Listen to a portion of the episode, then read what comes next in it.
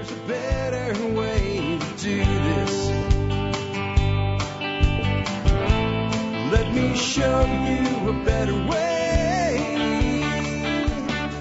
Hi, folks. This is Jack Spirko with another edition of the Survival Podcast. As always, one man's view of the changing world, the changing times, and the things we can all do to live a better life. If times get tough, or even if they don't. Today is Wednesday, June 17th, 2020.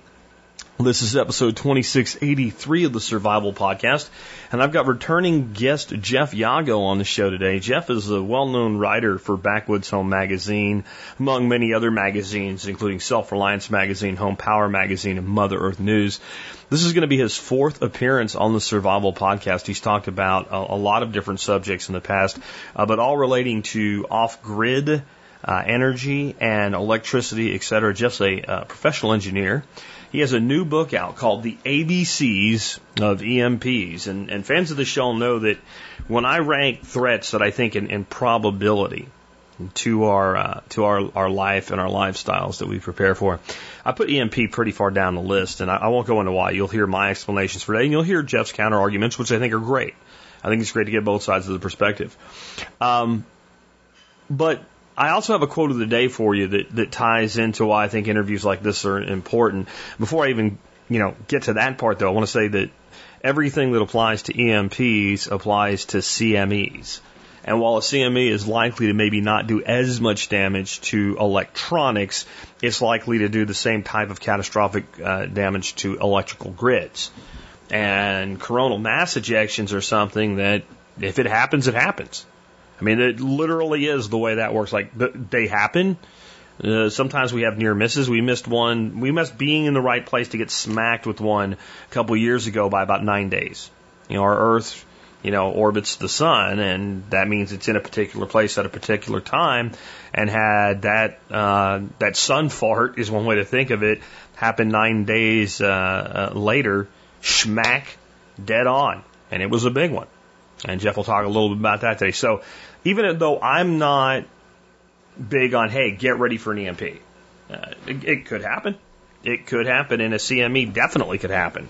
But I also kind of look at it in the context of today's quote, which a lot of people have been credited with, but one person we know said a version of it in print. And we can say this person does get some credit for this quote. Uh, was named uh, uh, Franz Kafka. He said, "Better to have and not need than to need and not have. Uh, we often maybe repeat, repeat or paraphrase that as better to have something and not need it than to need it and not have it. And that is something that's said a lot in the prepper space. It makes a lot of sense. And there's a lot of things that we have redundancies for. Two is one, one is none, etc. And the way that I approach something like being prepared for an EMP attack, if you're prepared, this is your global catastrophe. And and Jeff's going to come at this today from the United States being attacked by, let's say, a terrorist organization or a hostile actor nation. Okay, fine. But this is the type of thing that is a global impact disaster, even if it doesn't directly hit you. Let's say the Western grid gets hit. The Western United States grid gets hit uh, primarily by a CME. It's not a terrorist attack. This is a global disaster. You're shutting down the western portion of the United States, largest economy in the world, and everything that goes along with it. Let's say that uh, the European grid gets hit for any reason. It's not going to not affect you. The grid in Japan or the grid in China gets hit. It's not going to not affect you. Any major nation being hit with something like this is a global catastrophe. Now, how it hits you is different. Obviously, if you're sitting in your house, everything goes out and stays out for two years or more, which could happen. It's more than if it happens to me but not to you, if the Texas grid goes down, for instance. But any of these grids going down is a global catastrophe. And if you come at this from a standpoint of how would I be prepared for that, you're pretty much prepared for everything. Now I will I will caveat that with don't lose sight of order of preparedness and disaster probability, right? So disaster probability is the things that are most likely to happen to you are the things that affect only you you, know, you and your neighbor or your region. The more you go out, the less likely they are to impact you over time. Pandemic proves that's not all, that, that does not mean they can't happen. So the other side of that is impact scale. So you start your prepping based on your immediate ability, your immediate needs, and the things that are most likely to impact your life, like a job loss. And you keep building from there. But as you build toward your maximum level of preparedness, if you think of the result of something like an EMP attack, it's about as bad as it gets as far as resource limitations. You'll hear about that today. So whether you, like me, think this is highly unlikely, whether you think more like Jeff that this is indeed something that, that definitely could happen, no matter how you feel about it, it's a good lesson in preparedness. And with that, let's go ahead and bring on our special guests today. Again, Jeff Yago, author of the new book, The ABCs of EMPs. With that, hey Jeff, man, welcome back to the Survival Podcast. How you doing today? Uh, can't complain. Hey, we've got you on again today. We've had you on before, but there's probably people that haven't heard that episode. Maybe they don't know who a who a Jeff Yago is. So uh, before we get into your subject today, it's going to be EMPs and CMEs. Uh, just tell people a little bit about your background and how you kind of came to to do what you do today. Well, Jack, um, as I said, I've kind of grown up as a typical tinkerer, taking things apart as a kid. Um, I actually was um, educated as a mechanical engineer, but most of my work experience has been more in the electrical area. And uh, over the years, I've kind of migrated more towards uh, backup power systems, solar power systems, and um, uh, I guess the last four or five years now, I've been semi-retired. So most of my work these days is writing. I write for uh, a number of national magazines, um, Backwoods Home, Self-Reliance, Mother Earth News, Home Power, um, and um, I've just recently finished my third book called The ABCs of EMP. Cool, man. So, starting off on that, can you explain? Because you know this is about EMP, but it would also apply to things that could happen because of a CME. What are those two things? What do they mean? How are they similar, and how are they different? Um, okay, that's a, a whole book to explain it, but the EMP is electromagnetic pulse, and it is a byproduct of a nuclear explosion that has to take place above the ionosphere, which is the upper atmosphere surrounding the Earth. It goes up about um, 250 miles, and it um, it's a, consists mainly of a, a cloud of ions, which help block um, more dangerous energy from entering the Earth's atmosphere. And um, an, a nuclear uh, explosion above this ionosphere uh, produces this electromagnetic electromagnetic pulse, which is kind of like a shock wave. Um, a CME is a coronal mass ejection, and that is a natural occurrence that the sun gives off um, pretty much when there's a lot of um, black black spots on the sun. We have sunspots, and um, those occur usually on 11 year cycles. So both of those events, both a, a nuclear explosion above the ionosphere and a coronal mass ejection or solar storm, both of those can severely damage our electrical grid and anything electrical connected to it. So that's how they relate, but they are different. And can you maybe expand a little bit more on like how how exactly are they different? Like, and does it does it really matter from a, a, a prepper standpoint? Um, as far as the potential damage, the um, the both of them can cause the same destruction to the electrical grid, which is mainly uh, damaging the um, high voltage transformers and shutting down the the entire uh, grid across the country. But um, the EMP part has the ability to also um, uh, go into severe damage of all electronic devices, which is uh, anything that has microchips or microcircuits in it. Um, where a coronal mass ejection, it's more of a uh, magnetic-based uh, energy wave that has the majority of its damage done to high voltage power lines and, and long wires that can uh, serve as antennas to collect this this energy. So um, they talk about um, an EMP consisting of three phases, which is E1, E2, E3. E1 is um, very high frequency energy. E2 is lower frequency and slower, much like what you would get from lightning. And then E3 is almost identical to the effects of the solar uh, CME or solar storm. So they are related, but um, even though the damage to the grid would be the same and spectacular, um, the uh, EMP pulse has the ability to also damage your your electronic circuits, anything uh, you know, communications and those types of networks that typically are not as susceptible to damage from a, uh, a solar storm. So let's talk a little bit about you know the catastrophic nature of this and exactly you know let's talk about how exactly these phenomenon would damage the grid, what actually happens, and how that impacts the time to recovery, which would be pretty long, right?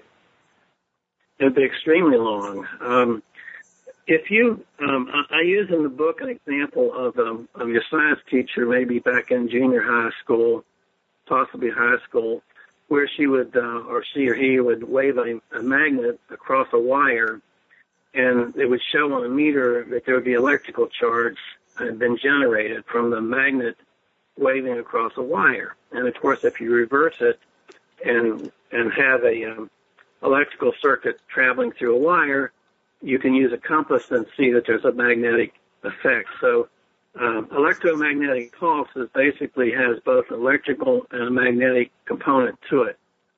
Um, so the um, the way this affects the the grid is the long wires of the power lines uh, serve as an antenna, basically, and they um, can absorb this um, effect just as um, you know many millions of times greater than waving a magnet across a wire. You can imagine this uh, this magnetic wave moving across a power line hundreds or thousands of miles long, and it generates literally hundreds of thousands of amps of current um, down the line and goes into the high voltage transformers and basically causes them to melt down. So um, the, the concern is there's a little over 2,000 uh, extra high voltage transformers in the grid system in the United States, 2,146 to be exact. And um, if these are damaged by an EMP, uh, they can take up to two years to actually uh, reorder uh, design, build, ship, test. Um, so uh, it, nationally or internationally in the whole world, there's only about a hundred of these things manufactured each year. So you can imagine if if this was something that would impact the whole grid, uh, it could take years to replace all these transformers. So let's talk about then how that would affect if we had an EMP attack, how that would affect banking, communications, transportation, food distribution, all that stuff. Well, you certainly hit on a, on on all these areas.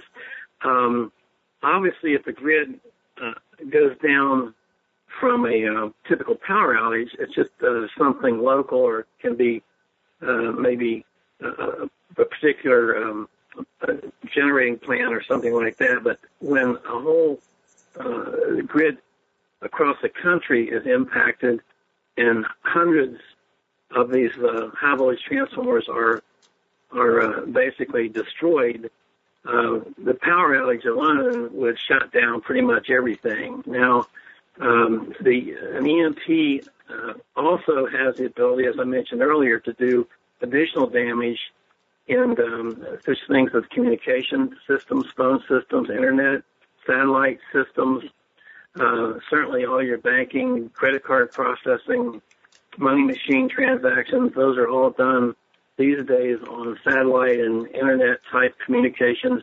That would go down um, immediately. Uh, same thing for um, routers and um, internet connections, satellite connections, uh, GPS satellites, anything associated with satellites. Uh, we have over a thousand satellites above the United States right now that would be severely damaged.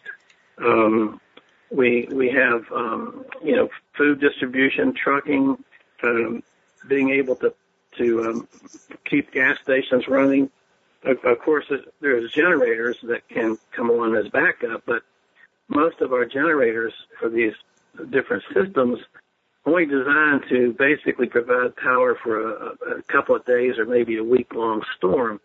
Being able to refill the, these generators is going to be a major problem if um, we have a, a, a number of uh, vehicles on the road that are damaged or, or out of fuel, and it's going to be hard to get. Uh, Not to mention, like what runs what runs all the pumps, right? Electricity. exactly. all your gas stations, uh, gas stations, traffic controls.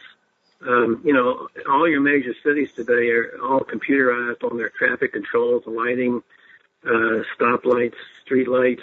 Uh, all of that would go down. So it's not just a, a power outage. It's the power outage plus communications, um, internet, cellular, everything um, would be affected by by an EMP. Gotcha, man. So, what about internet, data communications, control systems? Well, uh, as I mentioned earlier, it certainly it's going to damage satellites. Um, and satellites are an integral part of our internet and, and uh, communication system today. Even a lot of our phone systems are trunked over satellites. Um, uh, certainly, your cellular towers uh, would be impacted, and then we have uh, what's called SCADA systems, which are the controls used to pretty much operate everything these days, from elevators to railroad engines to uh, traffic signals to um, anything that uses controls now uses um, a SCADA, and um, they are extremely vulnerable to an EMP and the power outage. So either one is going to cause some serious disruption to to not only um, transportation and communications, food distribution, and and just pretty much anything that involves electronics. So when people talk about this, or you see movies based on it or whatever, you know, this this blast goes off in the air, this pulse goes out, all the vehicles, all the cars, all the trucks, all the everything just immediately stops dead. Is that based on truth? Usually stuff in the movies is hype. I mean, what what is the true assessment there, or is it is it to me it would be an it depends, right? Like there's there's been EMPs and the whole world didn't lose power. It's like maybe how big it is, how effective it is, what have you. That's a good one, and this is where we're probably going to get some disagreement from some listeners because I spent many, many months researching this with the people who were involved in the uh, actual testing of vehicles. The uh, the EMP Commission back in the um, early 80s, um, as part of their research, um, they did uh, testing of vehicles and um, they tested a total of 37 cars and 18 trucks.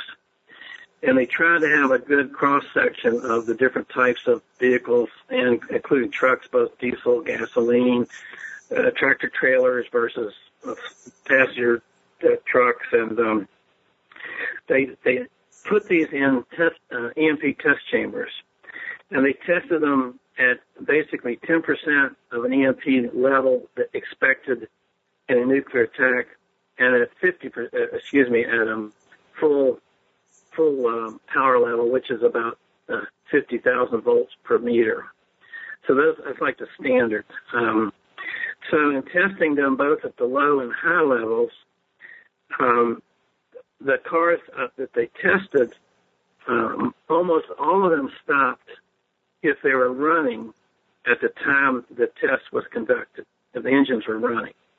If the engines were off, um, a number of the vehicles were not damaged, um, or the damage was minor, could be repairable.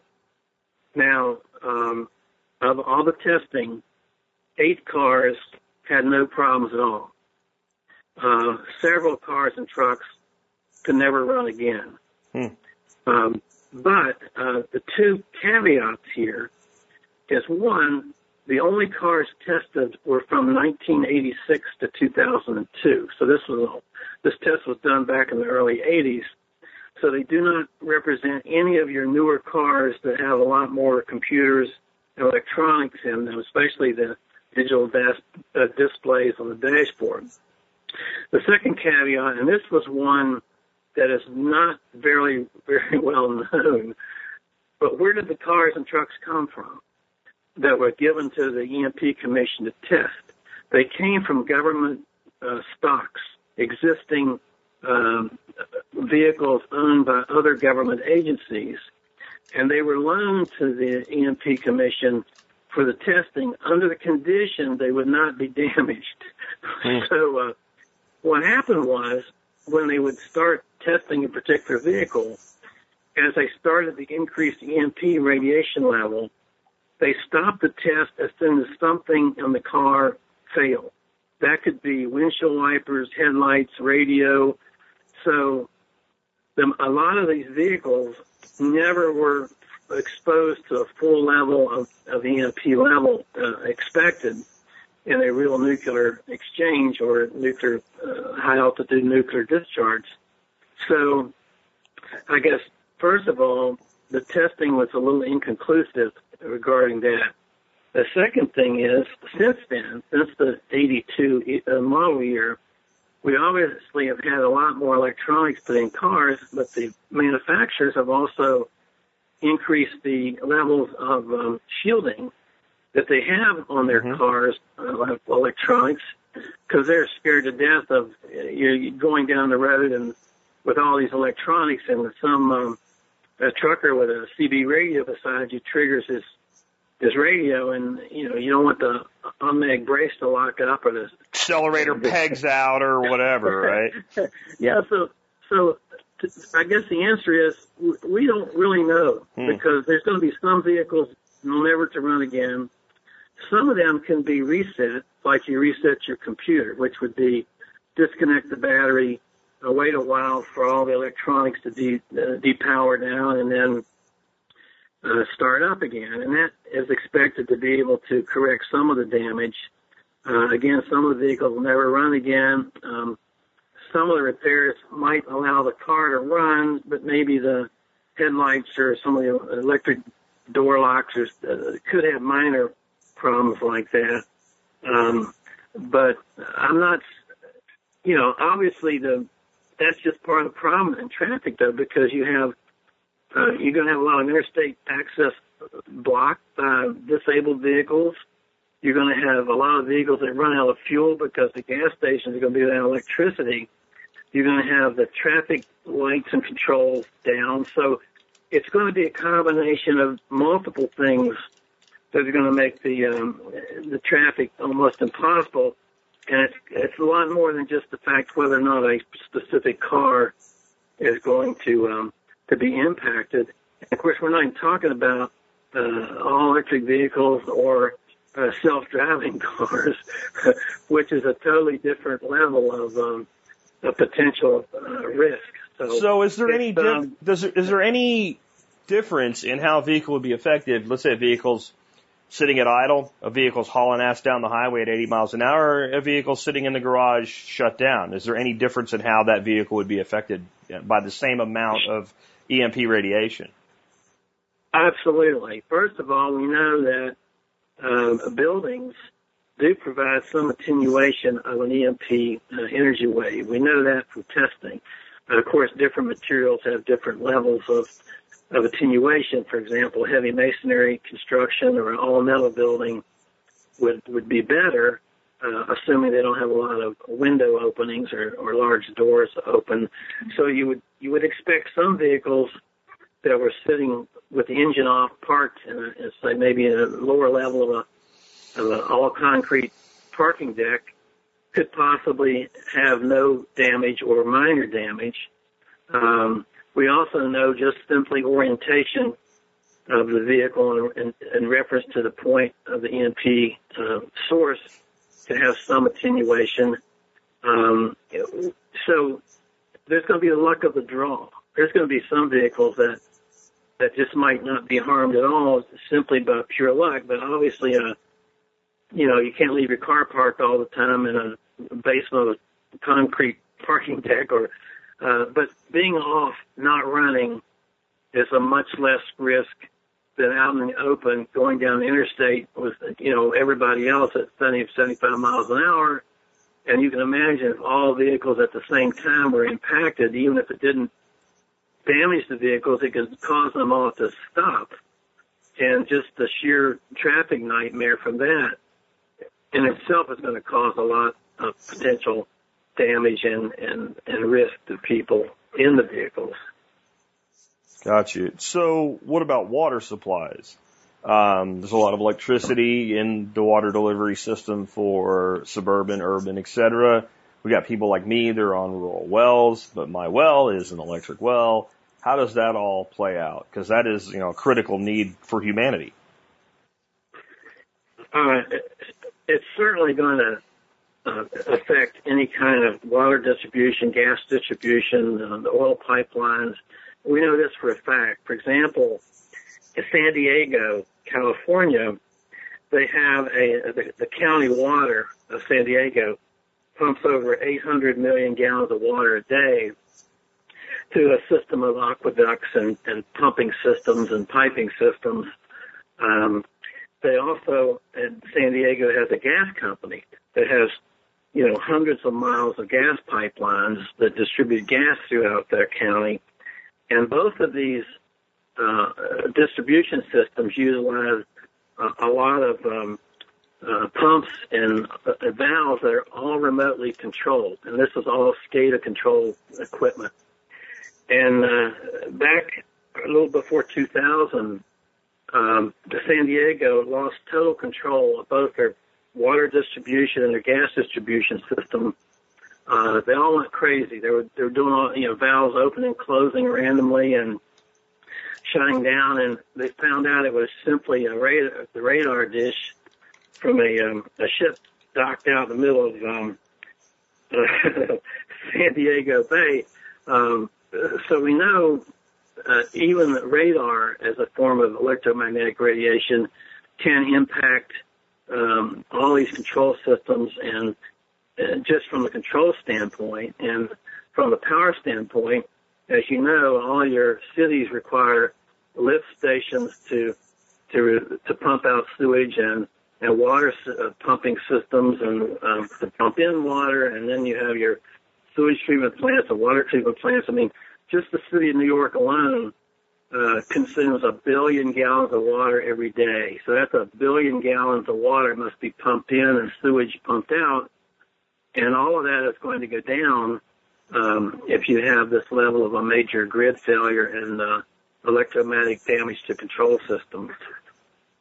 So, you know, with something this vulnerable, and we can talk a little bit in, in a minute about, you know, the likelihood of EMP, but certainly a coronal mass ejection is something that we don't we don't get any say over whether it happens or not. Like that's a random probability that can occur. Why haven't the electric uh, utilities done more to protect their system? Why hasn't government kind of put some some you know, force behind? Yeah, hey, you know, like, this is kind of critical shit, guys. Let's uh, let's beef it up. well, before, before we go into that, just to briefly talk about, uh, you're right about the probability. The sunspots happen on 11 year cycle. It's been determined there's a 12% likelihood of an EMP striking the Earth during one of these cycles. Um, so odds are we're overdue, uh, just simply from a statistical uh, review of the, the historical cycling of these things. Um, now, why we haven't done anything is, is the biggest eye opener for me. I, I literally, uh, you know, I, I just couldn't believe um, how um, we've ended up like this. Um, and the bottom line is, if you if you go to design, let's say an airplane or an airport, you have uh, the FAA that's going to dictate all these different regulations and designs of airport runways and traffic patterns and construction of planes and safety devices and seat belts and all that kind of stuff. If you have, uh, if you want to come out with a new food product or drink, you've got um, uh, FDA that's going to be regulating foods and drugs and, and, and that type of process. The automobile industry has to comply with automobile regulations as far as the design of of cars and the safety features like seat belts and, and airbags. And so every industry in this country seems to have a government agency that dictates their design of their products or their use of their products, safety aspects of them. The electrical industry is the only industry that has no direct government oversight. None. Hmm. And and it's interesting too because um, as bad as lobbying is, one of the things that makes regulations is lobbyists. Like congressmen don't write bills. They really don't. Lobbyists write bills and they give them to congressmen and then they give them lots of money and trips places and stuff like that. So one of the reasons that happens is a lot of industries are actually really happy about regulations and you wouldn't think they would be, but if I'm Ford or, you know, GM or whatever, I'm fine with more regulations for automobiles because I have the infrastructure and apparatus and, and what have you and the money to make sure that I can comply with them. If you have some upstart new auto manufacturer, those regulations, good, bad, and the other, you know, good, bad, and the ugly all combine to make entry a lot more difficult and a lot more expensive.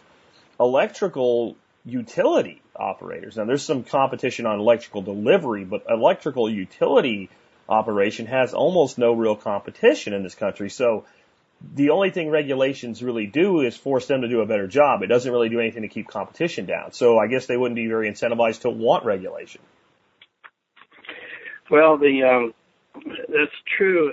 The um, the way it's set up, and uh, I'm not above my pay grade is why it was set up this way. But years ago, the um, the electric utility industry uh, formed their own uh, trade association, and um, this association of of um, utilities, and there's there's about three thousand separate utility corporations in the United States. That's co-ops and and and, and everything, and they're all formed a, a group called NERC, N-E-R-C, which is the North American Reliability Corporation. It's important to note that the word corporation, the association is not political, it's not government, it's a trade association. And this association basically kind of helps, uh, I don't want to say police, but somewhat uh, tries to maintain some standards and uh, uh, common um, things between them so they can share power back and forth. And so there is some standardization based on this. Um, however, they are a profit corporation. They are in business to make money and and their stockholders are to be satisfied. And so they're very reluctant to go out and spend a couple billion dollars to upgrade all the grounding and protection for all these transformers. Um, so above, not necessarily above them, but at the federal level, FERC, which is the Federal Energy Regulatory Commission, is a government uh, agency which is uh, supposed to oversight, over, provide oversight of the utility industry, but they have no police uh, authority. They can only request that the uh, that the NERC, the North American Electric Reliability Corporation, will implement their recommended um, improvements and changes. It, but they cannot dictate. They can only so they basically hand over to the trade association, gee, we would like you all to to upgrade for this or or, or add more uh, security protection against being hacked at your control centers or whatever. But they can only suggest it. They cannot mandate it. So uh, the bottom line is just about all these regulations never get implemented because of the cost. Now, in defense of the utility companies, I guess their view is, why should we our stockholders spend billions of dollars to protect the grid from a nuclear or solar attack, um, you know, if it's military or a, an act of God type of thing, um, you know, that should be the federal government coming up with the money to do that. So it's a it's a standoff. And uh, at this point, for the last I don't know 20 years or so, um, basically nothing's been done. Hmm. Nothing. That's that's always encouraging is when nothing's done. Um, what do you think the likelihood of an actual EMP is? I mean, my understanding is you need a significant uh, level of nuclear technology to do this. Like if you take these like low end uh, things that somebody like North Korea has been making, that's really not going to get you what you're looking for uh, in a in a wide burst EMP that's going to shut down something the size of like the U.S. and North American grids. Um, so you're looking at a limited number of powers that have the technology necessary to actually do this broad scale. And then retaliation would be a pretty big deterrent. I think, you know, with the orange man in office, if, if he believed Russia or China, uh, launched an EMP attack on the United States, it, it, it could be very well World War III almost immediately. So, you know, there's, it's a pretty big risk play to shut down the largest economy in the world and then have, you know, the most destructive military response because if you shut down a lot of our conventional capabilities, then there's only one thing left and, and we have more of those than just about anybody. Well, I somewhat disagree, um, and let's go over why. Um, first of all, we know for a fact we must be about the only country not planning to attack another country with an EMP weapon. Uh, we have, um, for example, Russia has a, a, a military uh, textbook called No Contact Wars. China has a military textbook called the um, the uh, third, excuse me, the Third World War. Iran has a, a military textbook called the Passive Defense all three of their war, war colleges and in these books describe how they view an EMP as a first strike primary weapon to be used in the event of the next war.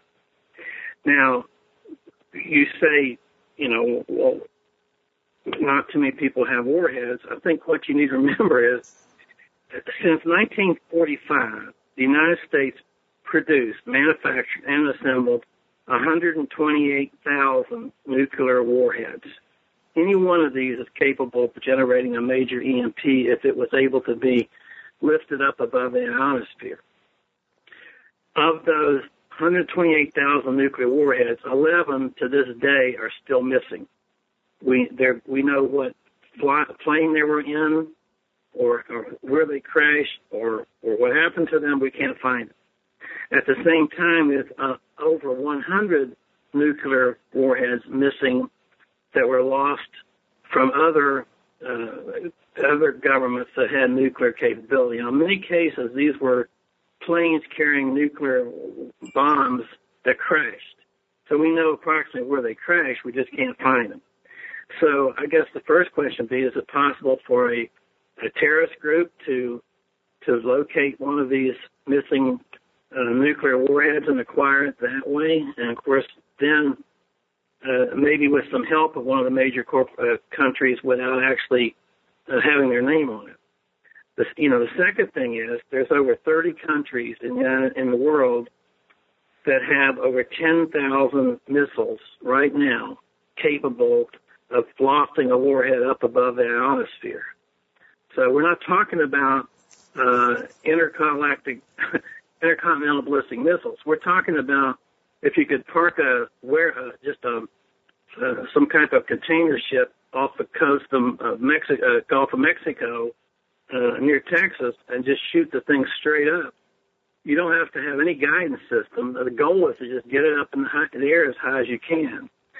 So I think it's not inconceivable for a non-major political player to be able to get their hands on possibly one of these missing nukes, and certainly um, I would imagine a uh, one of the 10,000 uh, missiles that are out there. Many of them are with the, with countries that don't have the best security on their storage facilities.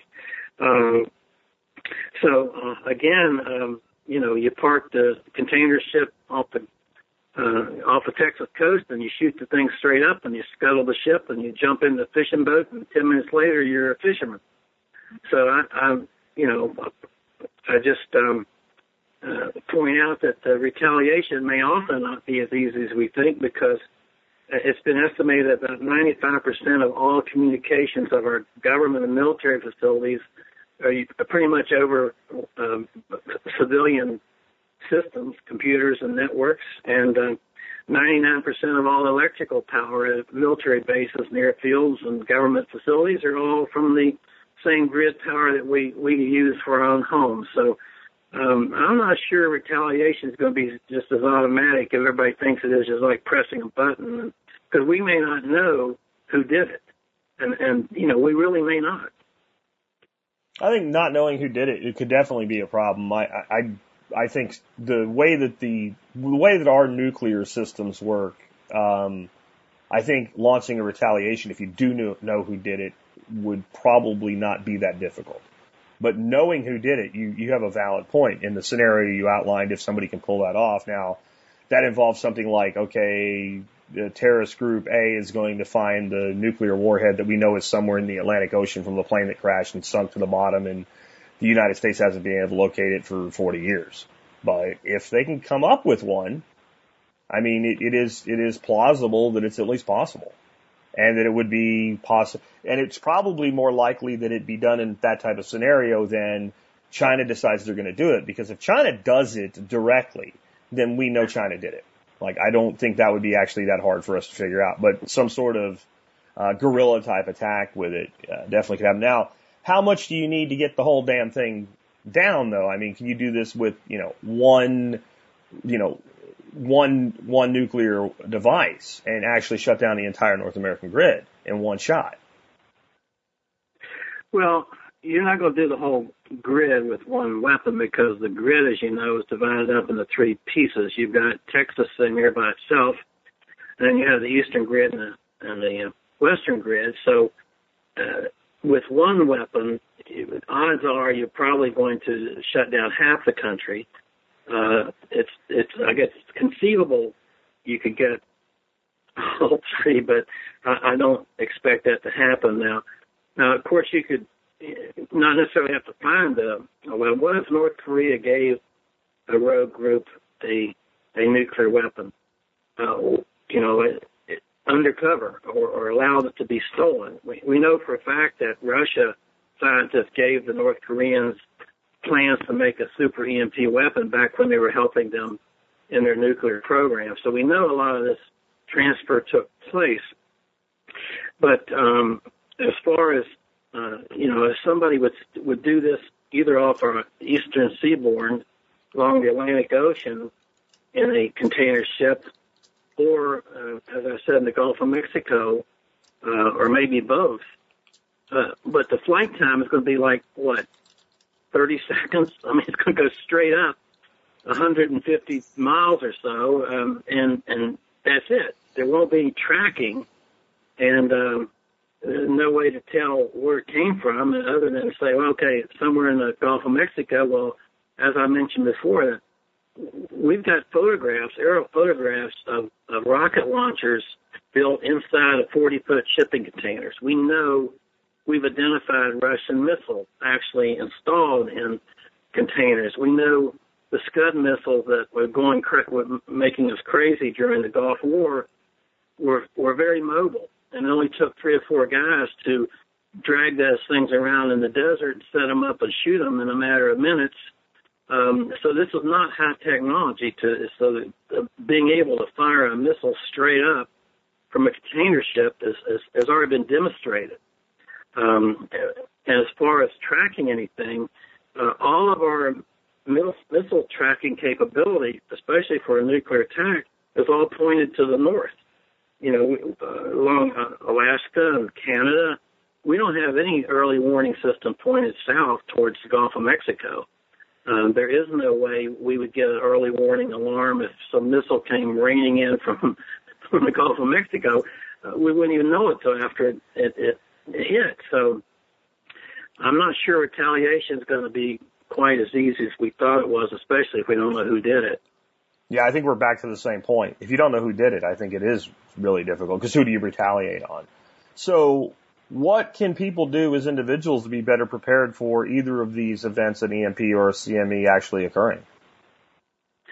Well, that's where hopefully my book differs from some of the others out there. That I, I do spend about, a, uh, I guess, the first quarter of the book going in a lot more detail about EMP, explaining the the science and the and it, what we've talked about so far today, and and then um, I'll go into a lot of chapters on what to do, how to better protect your vehicle, how to better protect your electronics, uh, you know, uh, how to have communication systems, uh, how to have backup power. So I have many chapters on uh, on what to do after the fact, and um, it, um, it it's it's a, it's a major part of the book as as to what's next. What do you do?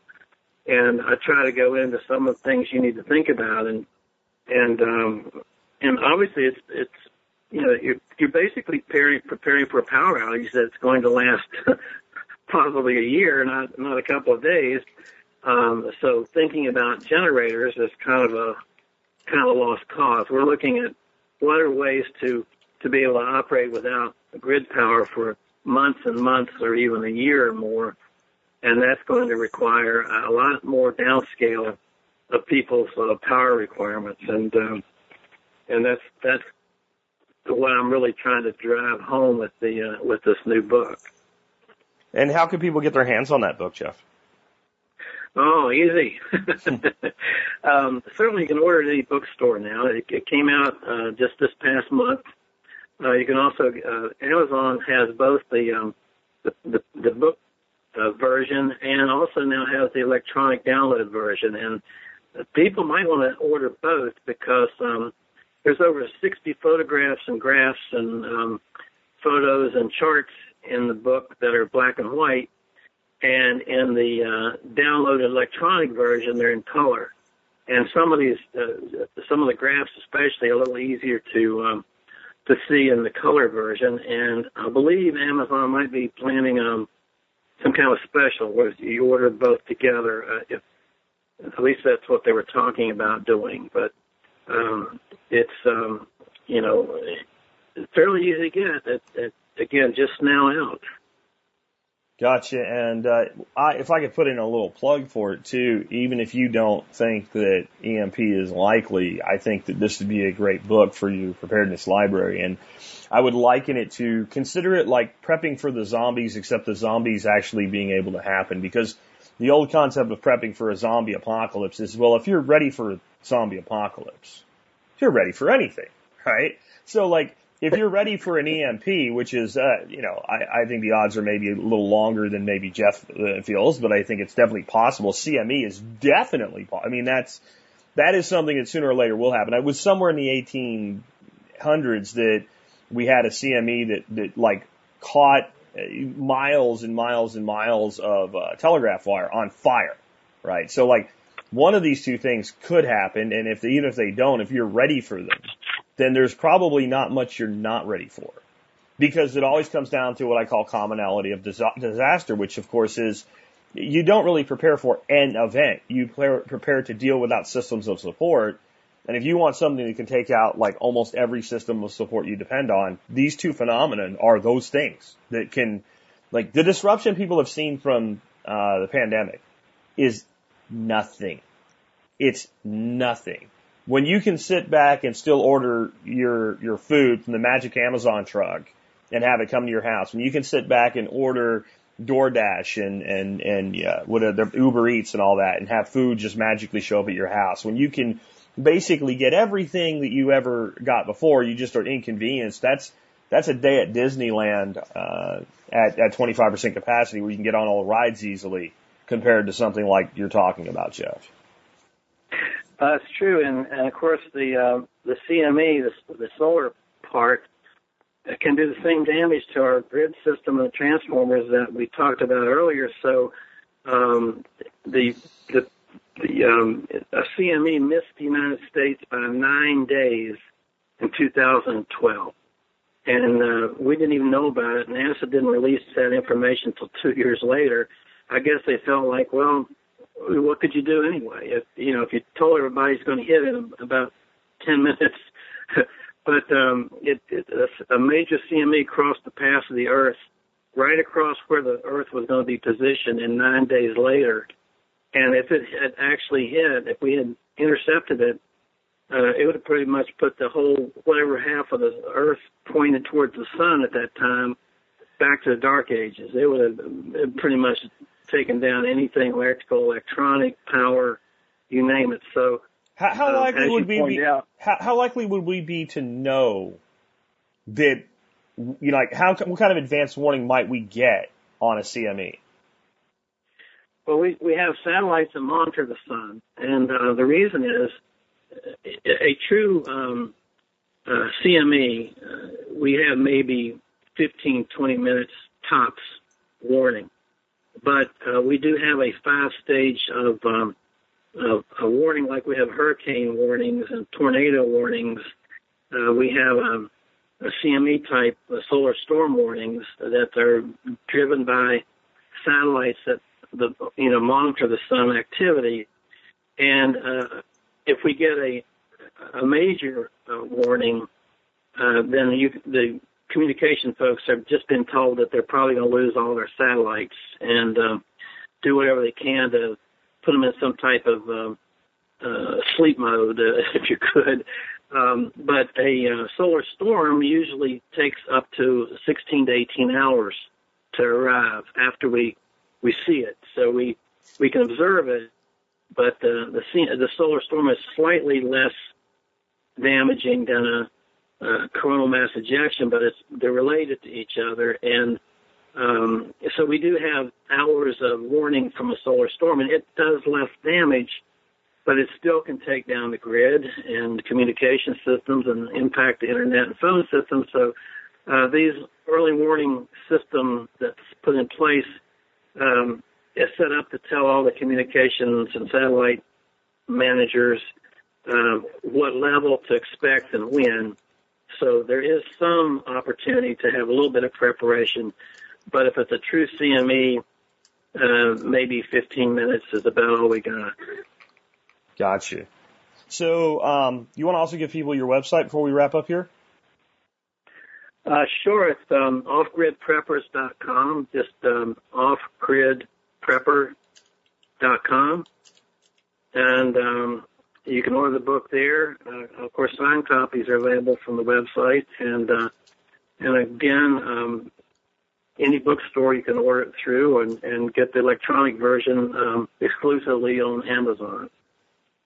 Gotcha. And I'll make sure there's links to all of that in the show notes. And I appreciate you being with us today, Jeff. Thanks so much. All right, folks, good discussion with Jeff as always. I have links to all his stuff in the show notes today, links to where you can get his book the ABCs of EMPs. I've got links to his other books, which include Lights On. Yours truly, Jack Spirko, wrote the foreword for Lights On, and Achieving Energy Independence as well. I also have Jeff's website, which again is offgridprepper.com, and a link to Jeff's article archive on Backwoods Home Magazine, which is an extensive knowledge resource. It's one of those things that you should have, you know, bookmarked. You really should. Just the amount of, and that's all free sitting there waiting for you to learn from it. And I also have a link in the show notes today for all of the episodes of TSP title uh, tagged Yago, which is all four of Jeff's interviews. So if you liked what you heard today and you want to hear more from Jeff, you have lots of ways that you can do that. Um, as we wrap up, let's remind you guys one of the ways you can help support this show and the work that we do is do your online shopping at tspaz.com. That's T-S-P aztspaz.com. You go there whenever you're going to shop online, and no matter what you buy, you will help support the Survival Podcast and the work that we do. Um, I have the same item for items for you as I did yesterday, sort of.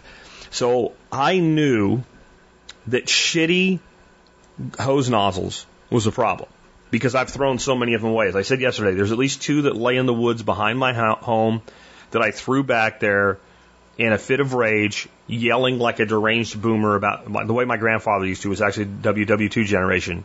You know, things not being made the way they used to make them. And I went on this quest and I found two great nozzles.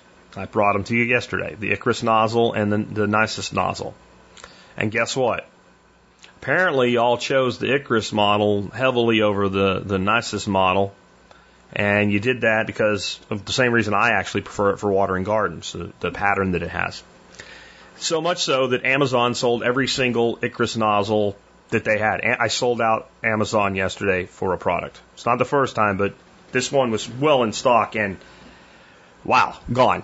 And Amazon says we do not know when this item will be in stock again. So I just found the best flippin' nozzle. Now, the brass one from Nisus is great too, but I really loved the Icarus. And you know what I did? I was going to buy a second one, so I had two of them. I didn't do it. I put it out before I ordered my second one. I should have learned by now. So they're gone. And I don't know if or when they're coming back. I brought it back around today because if the Icarus sold out, then it's possible that maybe the brass one will sell out next, and we know that's a great one. I also got a recommendation from a listener for one made by a company called Bon-Aire, B-O-N hyphen A-I-R-E. It's the original ultimate aluminum hose nozzle. It is similar to the brass one. It is that kind of like fire hose shape, but it's bigger in form factor. Does have some plastic on it. The per- the person that recommended this is someone I know well in the audience. They have been around a while. They said they've had this thing for years and it's never leaked or failed on them. I can't officially recommend it, but I did amend the review from yesterday and I have it listed there for you as well. If you're on the Daily Mail, by the way, you get the update today. And I've ordered one. It's supposed to be here tomorrow. I'm hoping to get, be able to put it through its paces and get it officially added if it passes muster. Um, you'd think this would be easy. But boy, if you talk about a place where cheap Chinese crap has destroyed what used to be a simple product to get a good, you know, lifetime purchase or at least a 10 year purchase item, it, it's this place. And I think it speaks to how shitty some product quality has become in, in 2020. It's ridiculous. But it also speaks to how this problem is really a problem. Like, I, I, think I'm destined to become like the definitive source on hose nozzles because now that I know the problem's this bad, if I find one that I really think is good, I'm going to buy it. I'm going to test it and I'm going to have all the good ones available and let you know about them because I know it seems like a simple thing, but it's, it's a thing that we all use all the time. And it's a thing that we need to be able to buy something and rely on it. And it's crazy, but that's, that's the effort that I make with T-Spaz.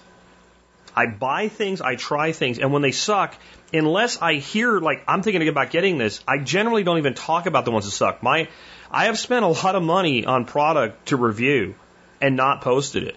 Because if it doesn't pass, it doesn't pass. That's my commitment to you, and what I ask in return is you just do your online shopping there. Uh, with that, you also can become a member. Just go to the site, thesurvivalpodcast.com, click on members and sign up there. It helps support the show and the work that we do. I try to bring you way more than the $50 a year an annual membership in value in the show for free. And then everything else you get with it is just gravy from there. All right, with that, let's go ahead and wrap things up with the song of the day. Song of the day today is by Pink. And I actually, I know a lot of people don't care for her as a person. I actually really love her voice. And I think she's incredibly talented and has some incredibly good music. And this song is one that I really like. It's called Circle Game. And this song is just about life and how life is often like a circle. That when you get through something, you often find yourself having to fight the same battle all over again. She talks about being afraid of monsters under her bed. And like, even as an adult, obviously it's a metaphor at that point, you still are. But now you got a little, little kid looking up to you trying to take care of, and they think you're a badass. And you try to be one, but you're still fighting the same battles over and over and over again. But hey, at least you get to play the game. At least you get that dash to spend. So be courageous in how you spend your dash. With that, it's been Jack Spirko with another edition of the Survival Podcast. For all my hard talk, I'm still just a daddy's girl. In this hard shell, there's tiny cracks from a big world. And there's still monsters in my closet and they wanna come and play. There's still sounds in the dark. I wish they'd go away. I know, I know, I know, I know. I'm a big girl now. I know, I know, I know, I know. I better work it out. I've got a little girl of my own and she looks at me like I'm a badass and you know that I wanna be. And now there's monsters in her closet and they wanna come and play. And I start looking for my dad to come and make him go away. I know, I know, I know, I know that it's my job now. I know, I know, I know, I know I better work it out in the circle game. No one ever stopped to say. Soon it's gonna change, it all just goes away. Count your lucky stars that you had a chance to play in the circle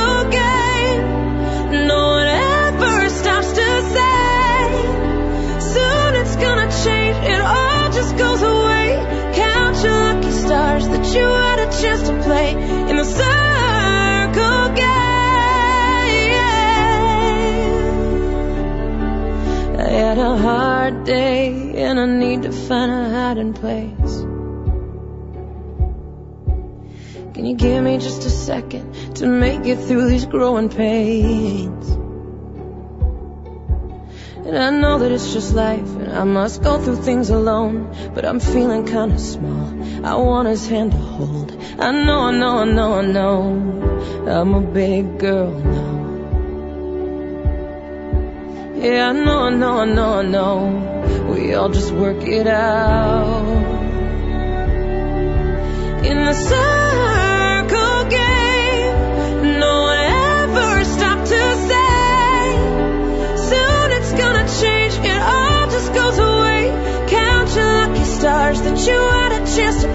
in the circle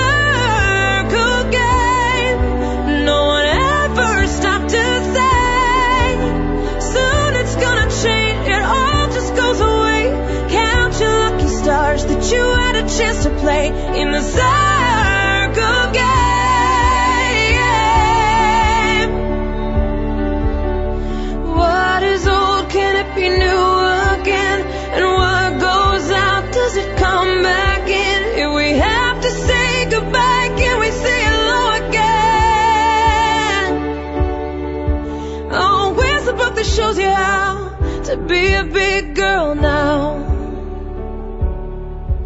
Can I fall apart one more time before I work it out? In the circle game, no one ever stopped to say. Soon it's gonna change, it all just goes away. Count your lucky stars that you got a chance to play in the circle